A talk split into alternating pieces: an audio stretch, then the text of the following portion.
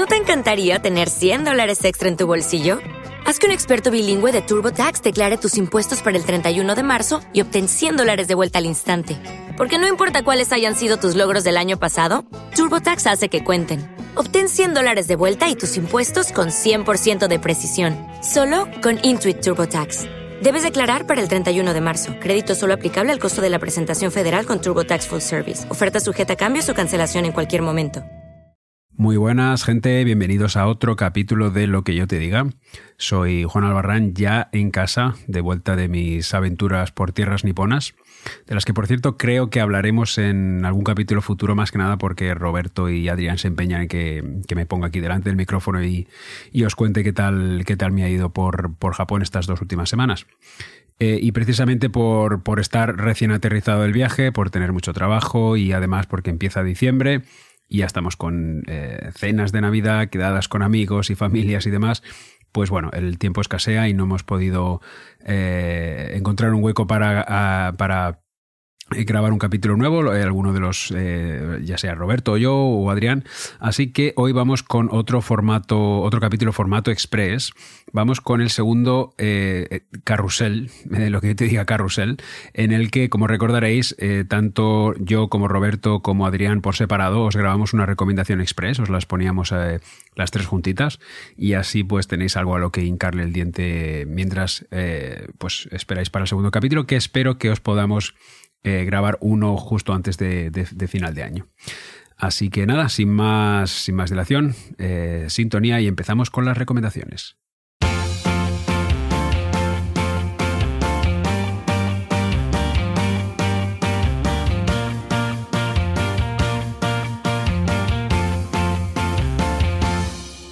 Muy buena gente. Eh, tal como os ha dicho Juan, Em, estamos ante un nuevo carrusel de recomendaciones. Mi nombre es Roberto Corroto y em, en este caso, y dadas las fechas que son, eh, yo en concreto había pensado, eh, y así se lo hice saber a, a mis compañeros, que podría ser una buena idea lo de em, que las recomendaciones eh, en concreto de este, de este capítulo fueran o tuvieran de una manera directa o indirecta alguna relación con, la Navidad. Em, la mía, eh, de confesar que es una eh, que quería traer hace tiempo y me ha servido de excusa este formato para, para poder hacerlo. Se trata de Jungla de Cristal, o si queréis en su título original, Die Hard, Em, creo que los de mi quinta y la quinta de Juan eh, probablemente sea una de las películas que hayan visto más de una, dos, tres y hasta cinco veces. Pero eh, para el que no lo sepa, em, he de decirle que aunque sea una película de acción, una de las mejores películas de acción, para mi gusto, eh, em, tiene relación de una manera más o menos directa con la Navidad debido a que transcurre a lo largo de la, de la Nochebuena. Eh, de ahí que la quiera traer aprovechando em, las fechas que son. Eh, Jungla de Cristal es una película eh, de producción americana, norteamericana, evidentemente, del año 88 se estrenó tanto en Estados Unidos como aquí en España en ese año.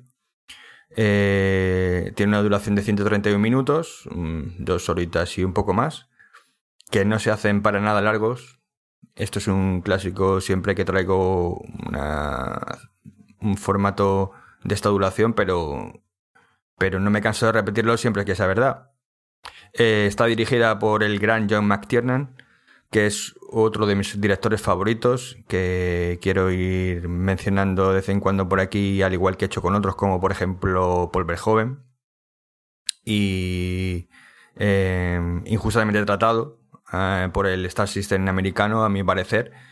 Y que rodó con eso que siempre nos gusta mencionar, eh, por lo menos a algunos aquí, que es utilizando efectos em, especiales prácticos, nada de, digitales, No obstante, en la época en que se grabó, em, lo que más se llevaba entonces era este tipo de efectos prácticos, pero em, un apunte muy, muy abuela pluma para que os hagáis una idea es que se, eh, en las explosiones que se realizaron en el edificio en, el que se grabó la película eran reales y, de hecho las aseguradoras tenían un poco de miedo por el, el tema de que hubiera algún problema y que, que el edificio fue explotara de verdad.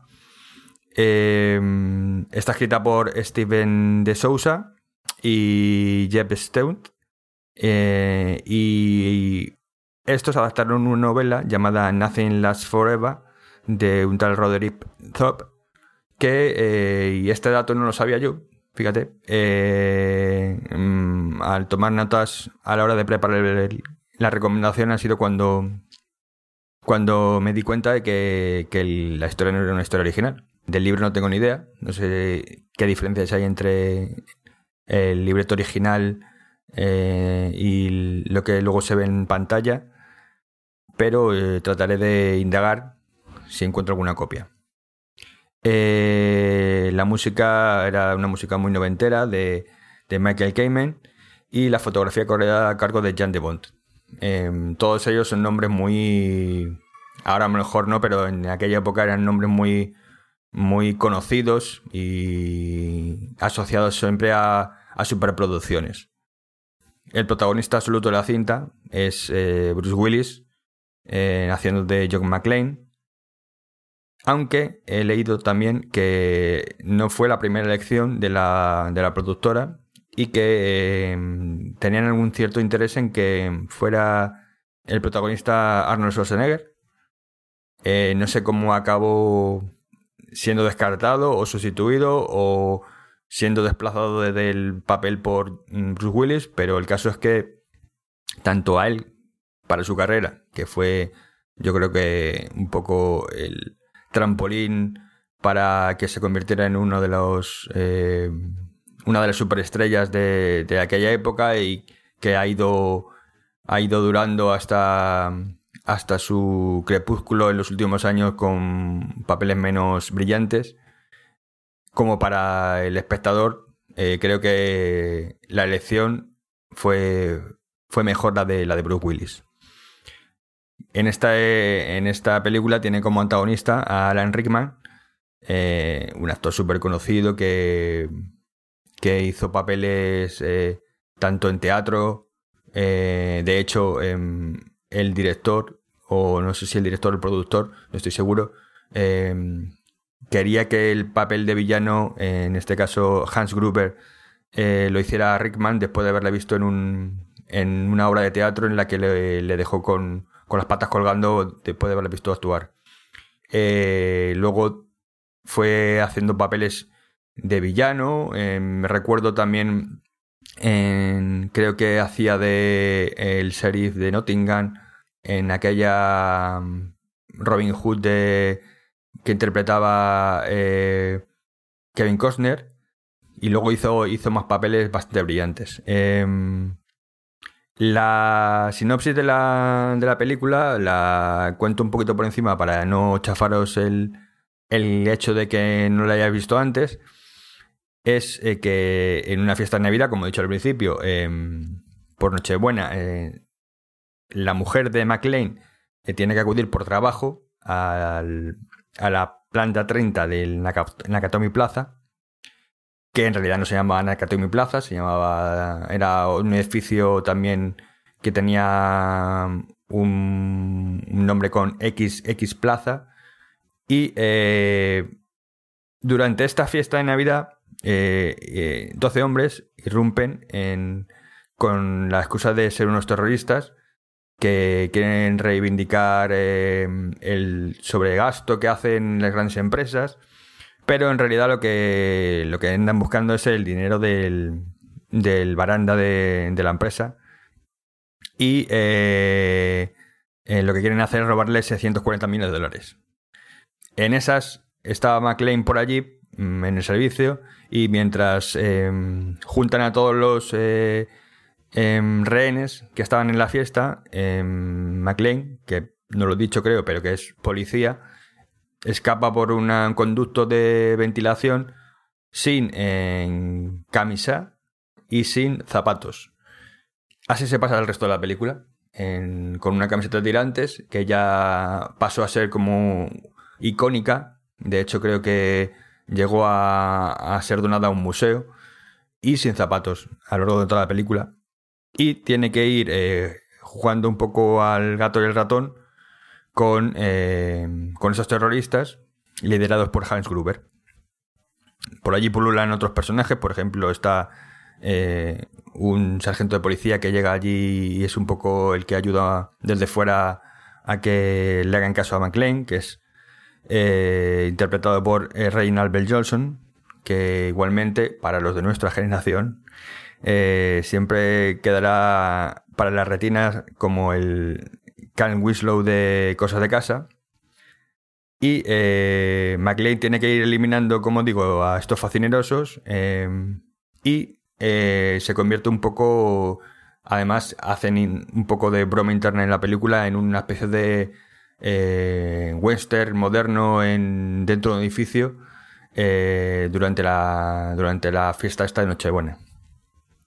Con un presupuesto de 28 millones de dólares, hizo una recaudación de 140,7, lo cual es bastante pelotazo. No tuvo premios, pero es curioso que tuvo cuatro nominaciones a los Oscars dentro de sus apartados técnicos. Eh, ni que decir tiene que la película se convirtió en un clásico instantáneo del cine de acción y ha generado hasta cuatro secuelas. Eh, como digo, poniendo a, Willis en, el estatus de superestrella que ha tenido hasta, hasta bien poco y convirtiendo también el modelo de personaje, el modelo de McLean, en un modelo de, de personaje imitado hasta la sociedad desde entonces, con muy diferentes resultados, desde eh, algunos mm, horribles, la mayoría por desgracia, hasta algunos como más conseguidos y con algunas variaciones. Y eh, poco más que añadiros, nada más que si no lo habéis visto, tenéis una cita con ella estas navidades, porque seguro que, que alguna de las cadenas la, la enchufará em, con seguridad. Y en realidad, además de por el tema de, de traer esta, esta película, en, aprovechando que estas recomendaciones van un poco en relación con la Navidad, también otro de los motivos era una burda excusa para despedirme diciendo aquella frase mítica que McLean espeta a los enemigos con ese JPKJ hijos de puta.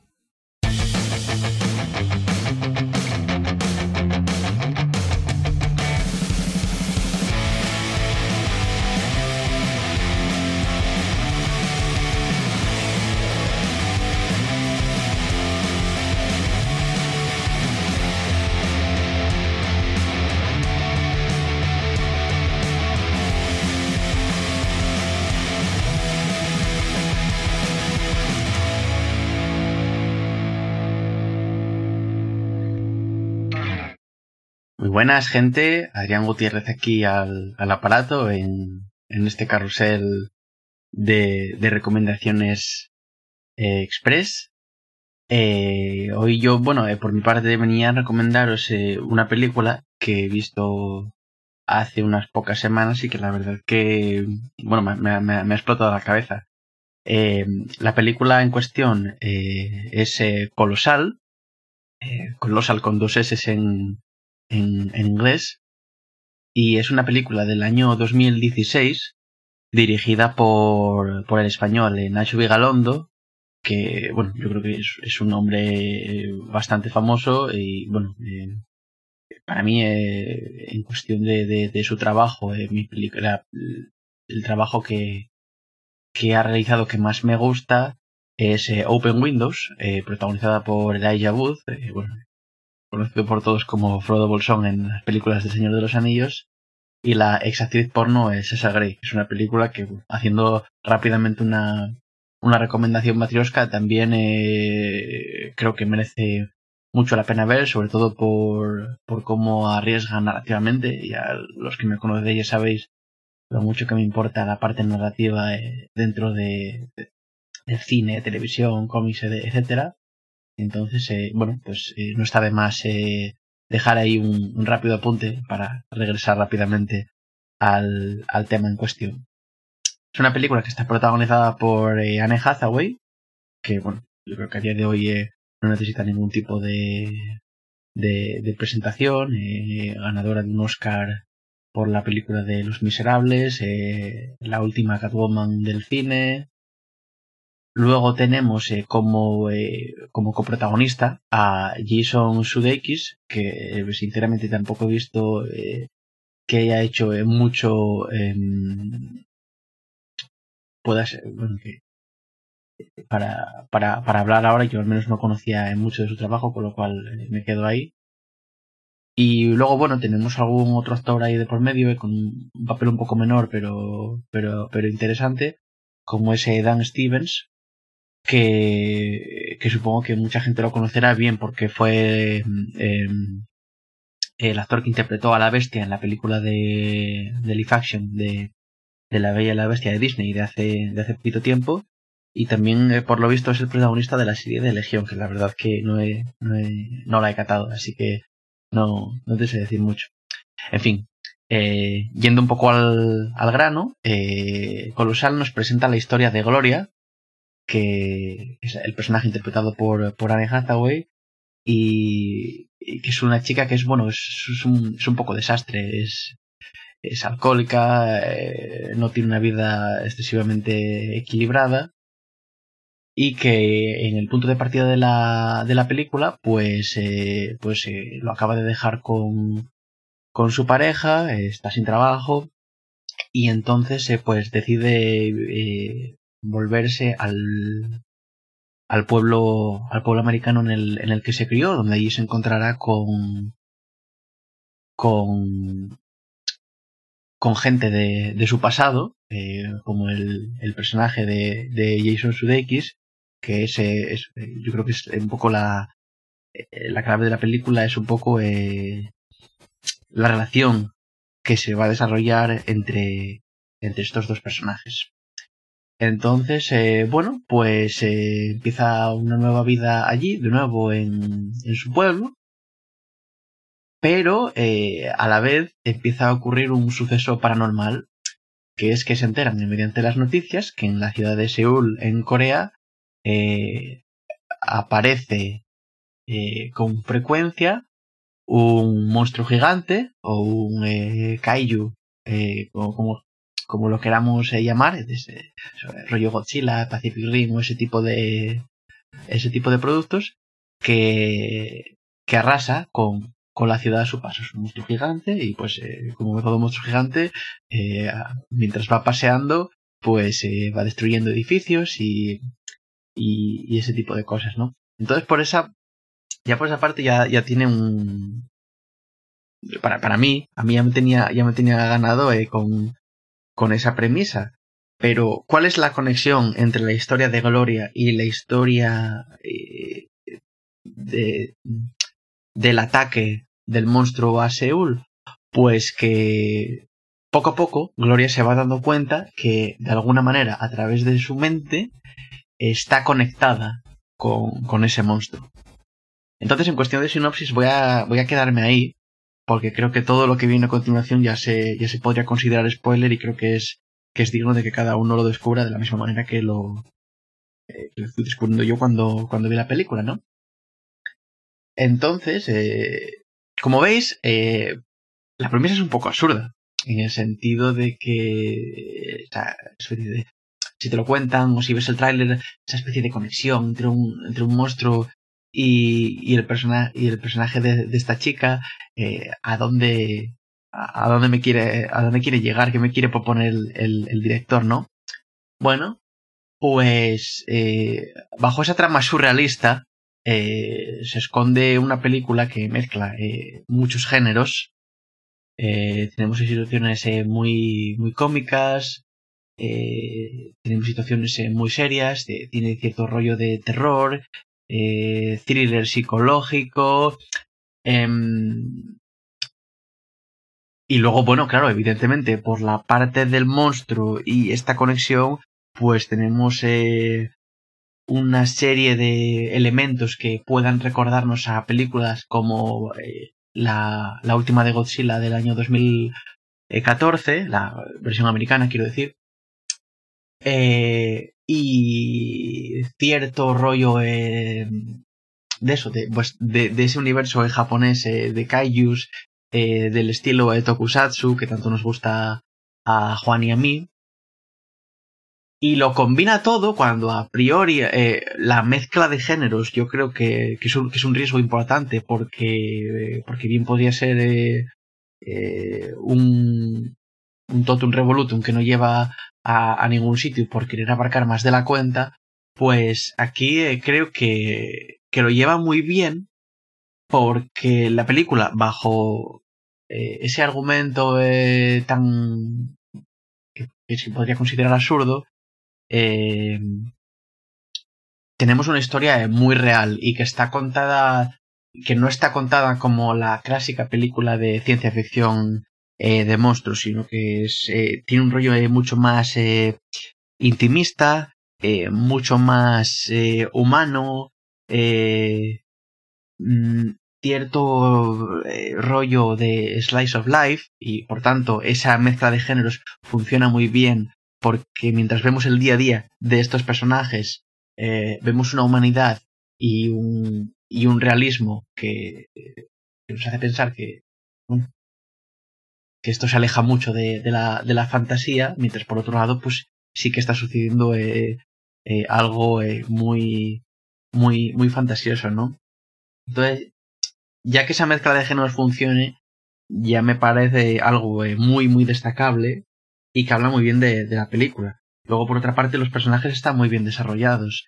El personaje de, de Gloria, de Anne Hathaway, eh, a, mí me tiene conquistado porque, porque está muy bien escrito, eh, me gusta mucho eh, su desarrollo, eh, repito, partimos de la base de que es una chica que es un desastre absoluto de persona y que de pronto se ve conectada con, con, un, con un monstruo gigante, ¿no? Luego los personajes de su alrededor van teniendo cierta importancia, especialmente el personaje de, de Jason Sudeikis,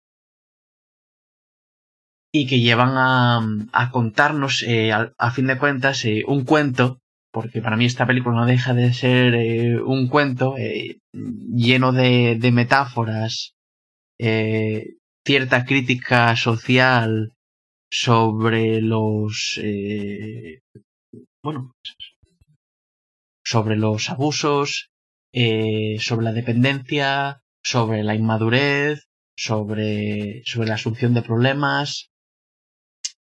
Entonces, eh, es una película que, que, que trata eh, muchos temas y al final el hecho de que, de que existan estos seres eh, paranormales como el monstruo no deja de ser una mera excusa para, para precisamente eso, ¿no? Para, para, para hacer una crítica o para hablar sobre, sobre ciertos aspectos eh, del, del, día a día de, de, las personas, ¿no?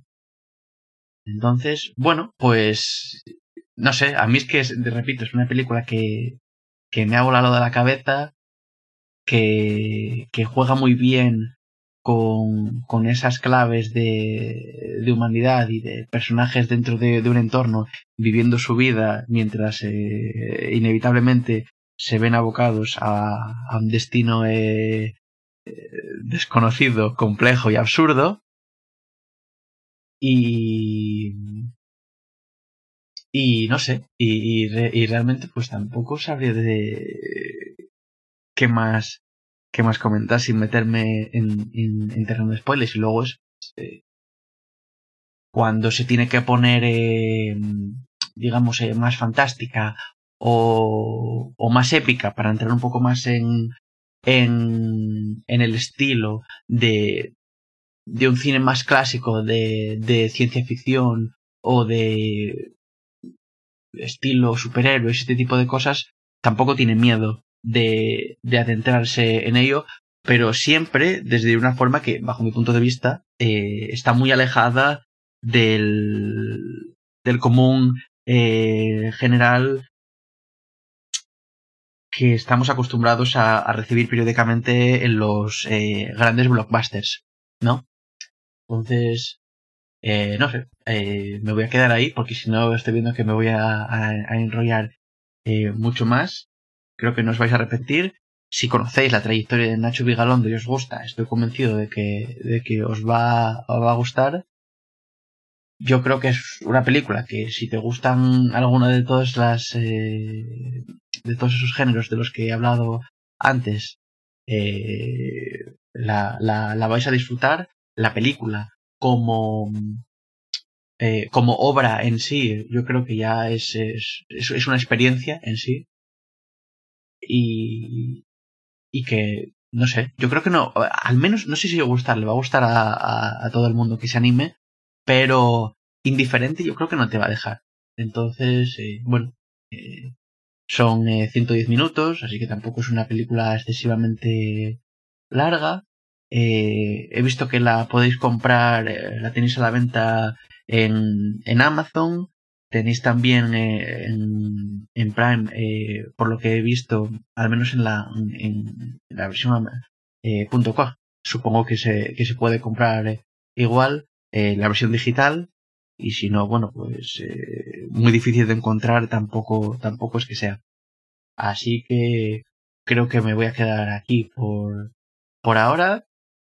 Colosal. Eh, aunque, sea, aunque la película se haya estrenado en el año 2016, yo que la he visto hace, hace, hace, unas, unas, pocas semanas, para, para, para, para mi humilde opinión, es la mejor película que he visto este año. Entonces, eh, tiene muchas ganas de, de, traerla y, jolín, espero que, que los que os animéis, pues que, que la disfrutéis a tope. Eh, me quedo por aquí, espero eh, regresar pronto a lo que yo te diga y nos escuchamos. Adiós.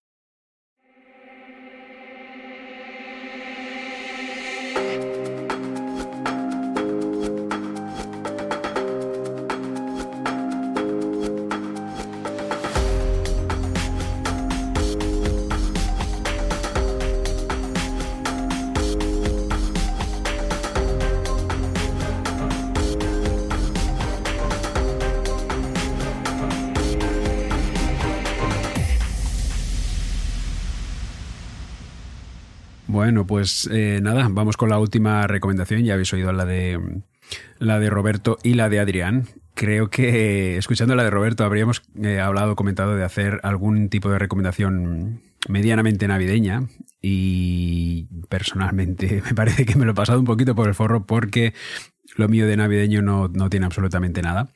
Eh, más que nada porque es cierto que, me cuesta a mí mucho recomendar o que me gusten eh, productos que estén relacionados con la Navidad. No es que me guste la, no es que no me guste la Navidad en sí, pero, eh, pero películas, cómics y demás que, que se acerquen a la Navidad hay pocas. Creo que uno de las pocas que sí que me gustaría sería Tokyo Godfathers, que ya la recomendé en un express, creo de hecho el primer, el primer express que hicimos.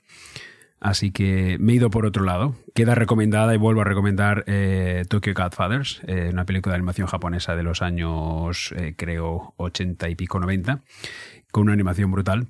Pero no es eso lo que os vengo a recomendar hoy. Lo que os vengo a recomendar es algo mucho más reciente. De hecho, es una película que, eh, y hablando del, viaje a Japón, que, del que acabo de aterrizar, es una película que vi en el avión de, en el viaje de ida. Eh, es una película muy reciente titulada One Cut of the Dead, que imagino que para los más aficionados al tema zombie pues ya eh, veis por dónde van los tiros. Es un, el título juega con, Night of the Dead o Shaun of the Dead, que es una parodia de, Edward Wright, que también es una película eh, muy buena de, zombies pero que eh, en este caso es una película japonesa estrenada este año, en junio del 2018. dura, dura 95 minutos, una película bastante ligerita. y fue un, una de las sorpresas, digamos, yo, diría la sorpresa del año en el cine japonés, yo diría casi que asiático. porque para daros unos datos, tiene unas ciertas peculiaridades que las hacen totalmente distintas, pero para que entendáis el, porqué de la sorpresa, es una película grabada en ocho días con un presupuesto de 3 millones de yenes, que al cambio viene a ser unos 23.000 euros, eh, con actores totalmente desconocidos, eh, amateurs, algunos de ellos, y que una vez estrenada y a través de, muy buen eh, boca oreja en festivales, en gente que la ha visto, en recepción positiva casi en el 100%. De hecho, tiene un 100% en Rotten Tomatoes, que, que es una, cosa de las que muy pocas películas pueden, pueden vanagloriarse. Y vamos, que, que, ha acabado recaudando 3.000 millones de yenes, unos 23 millones de euros. Es decir, de 23.000 euros que costó, eh, ha acabado eh, recaudando 23 millones de euros. Yo no sé si existe una película más rentable que esté en la historia del, cine. Em, os voy a contar muy poco de esta película, porque eh, tiene varias sorpresas, varias peculiaridades. Eh, y es mejor que la veáis. De hecho, os recomiendo que no veáis ni siquiera el tráiler. Porque una vez vistas, yo creo que hace un, spoiler bastante gordo, pero también reconozco que si no la habéis visto, pues, pues seguramente no, no, no, lo pillaréis, ¿no? Pero bueno, yo os recomiendo que no lo veáis y así pues no, no os sorprende de ninguna manera. Em, os digo cuatro cositas de la película, cuatro, eh, cuatro, detalles. Es de estos tipos de películas que mejor no spoilear, por, por lo tanto, eh, casi, casi, casi que no os digo nada de lo que va. Ya os, ya he dicho que va del género zombie, mm, eso es una pista. Pero vamos, empezamos por, la, eh, por los cuatro datos que tengo. Director y guionista Shinichiro Ueda, que es la primera película que hace. Em, como os comentaba antes, un elenco de actores eh, principalmente amateurs, de los que he hecho un poco una búsqueda, y esta es de nuevo casi casi para todos la, primera película. Em, yo destacaría el actor principal, que es Takayuki Amatsu, que tiene un papel que, parece, creo que es más difícil de lo que podría mm, parecer en un principio, porque em, necesita, y de nuevo es, difícil decir todo esto sin, hacer ningún tipo de spoilers ni de qué va la película y demás, pero necesita de varios, de varios registros. Eh, tiene que tener un, rango importante este, un actor para, para ejecutar bien este, este, este papel protagonista y yo creo que lo, que lo hace fenomenal, sobre todo teniendo en cuenta que es un actor totalmente desconocido. Em, ¿De qué va la película? Eh, pues básicamente es, eh, os cuento el, principio de la película y luego ya tendréis que descubrir lo que pasa después. Es, eh, trata, bueno, empieza explicando la historia de un equipo de grabación de, películas, precisamente, que se va a una fábrica abandonada y vieja en medio del, bosque para grabar una película de zombies. ¿Vale? Y, y ya está, ya está aquí puedo leer, que decían los de los del 1, 2, 3. Y, bueno, cosas eh, que, creo que merece la pena comentar, que no tienen que ver con la historia. Uno yo diría que es, que es una cosa que llama mucho la atención. La película empieza con un plano secuencia de 37 minutos. Así tal como lo, como lo, como lo escucháis. Es eh, seguramente no tan preciso como, no lo sé, como Bertman o como algunos otros planos secuencias que, han pasado en la historia del cine, pero tiene mucho mérito lo que se hace porque además eh, se revisita, y aquí estoy siendo muy, muy ambiguo, se, se, vuelve a ver cómo se graba ese plano secuencia más adelante en la película, y que es una de las gracias, ¿no? Es decir, que creo que técnicamente a pesar de que es una película de muy bajo presupuesto, de que parece hecha, bueno, fue hecha en ocho días, con lo cual eh, hubo mucha planificación o, básicamente mm, es una cosa que casi casi se tuvo que, medio improvisar en muchos, muchos aspectos. Sin embargo, em, yo la, técnicamente hablando le veo mucho mérito. Em, ¿Por qué verla? Creo que es una película fresca y original como pocas. Yo diría que es la película más original que seguramente he visto este año. Eh, estrenada este año. Yo diría que casi es mi película favorita de este año. Em, juega con los géneros, los retuerce, los juega con el espectador, le eh, crea una expectativa de lo que es, lo que vas a ver por, por el género que te presenta al principio y luego te da unas vueltas de tuerca muy curiosas, te acaba ganando por, por muchas partes. hay momentos de la película que no sabes exactamente qué está pasando, qué es lo que va a pasar, por qué te enseñan una cosa y no la otra. Em, y de nuevo estoy siendo ambiguo, pero es que esta película hay que verla.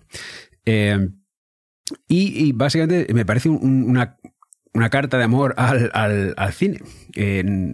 a, grabar el cine, a hacer cine por el amor a hacer cine y a explicar historias.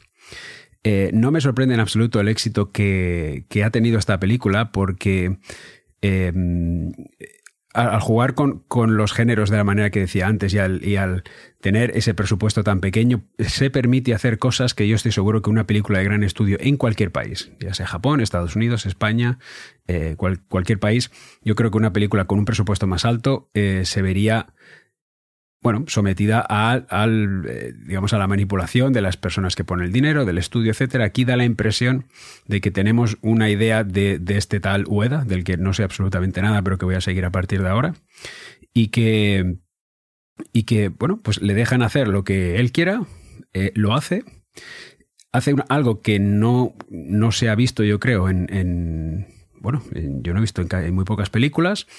Eh, le da un poco una pequeña gira de un poco una, vuelta de tuerca a, determinados géneros y consigue una cosa que sales de cine diciendo que no es nada, o sea, eh, no, se espera uno de ver lo que lo que acaba de ver. Eh, antes de entrar al cine no esperaba yo, bueno, en este caso antes de poner la película en el avión, no esperaba yo de, que iba a acabar la película habiendo visto lo que, lo que me han enseñado y habiéndome gustado lo mucho que me ha gustado.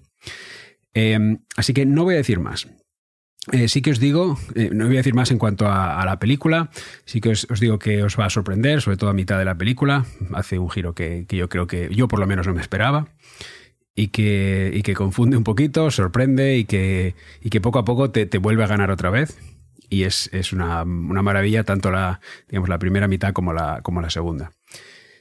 Es una película, como decía, que eh, precisamente hoy he visto en Twitter que salía el DVD con mucha expectación y con mucha publicidad en Japón, lo cual yo creo que no tardará en, salir en, yo no sé, bueno, en las páginas de estas piratas con subtítulos y demás.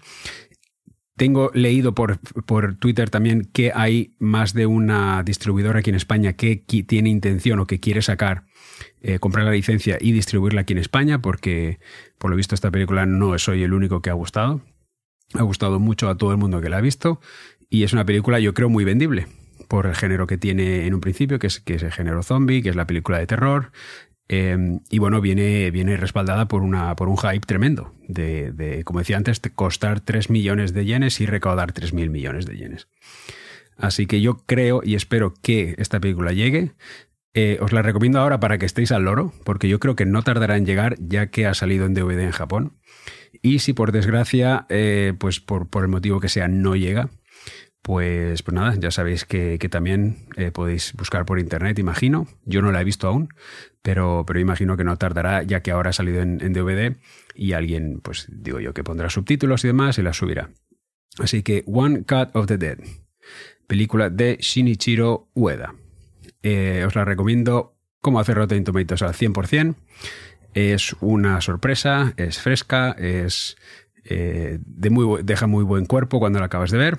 Y eh, bueno, cuando uno no sepa qué, ver o cuando uno le apetezca ver algo totalmente diferente y que le sorprenda, pues, pues yo no puedo dejar de recomendar esta como la película que va a conseguir eso.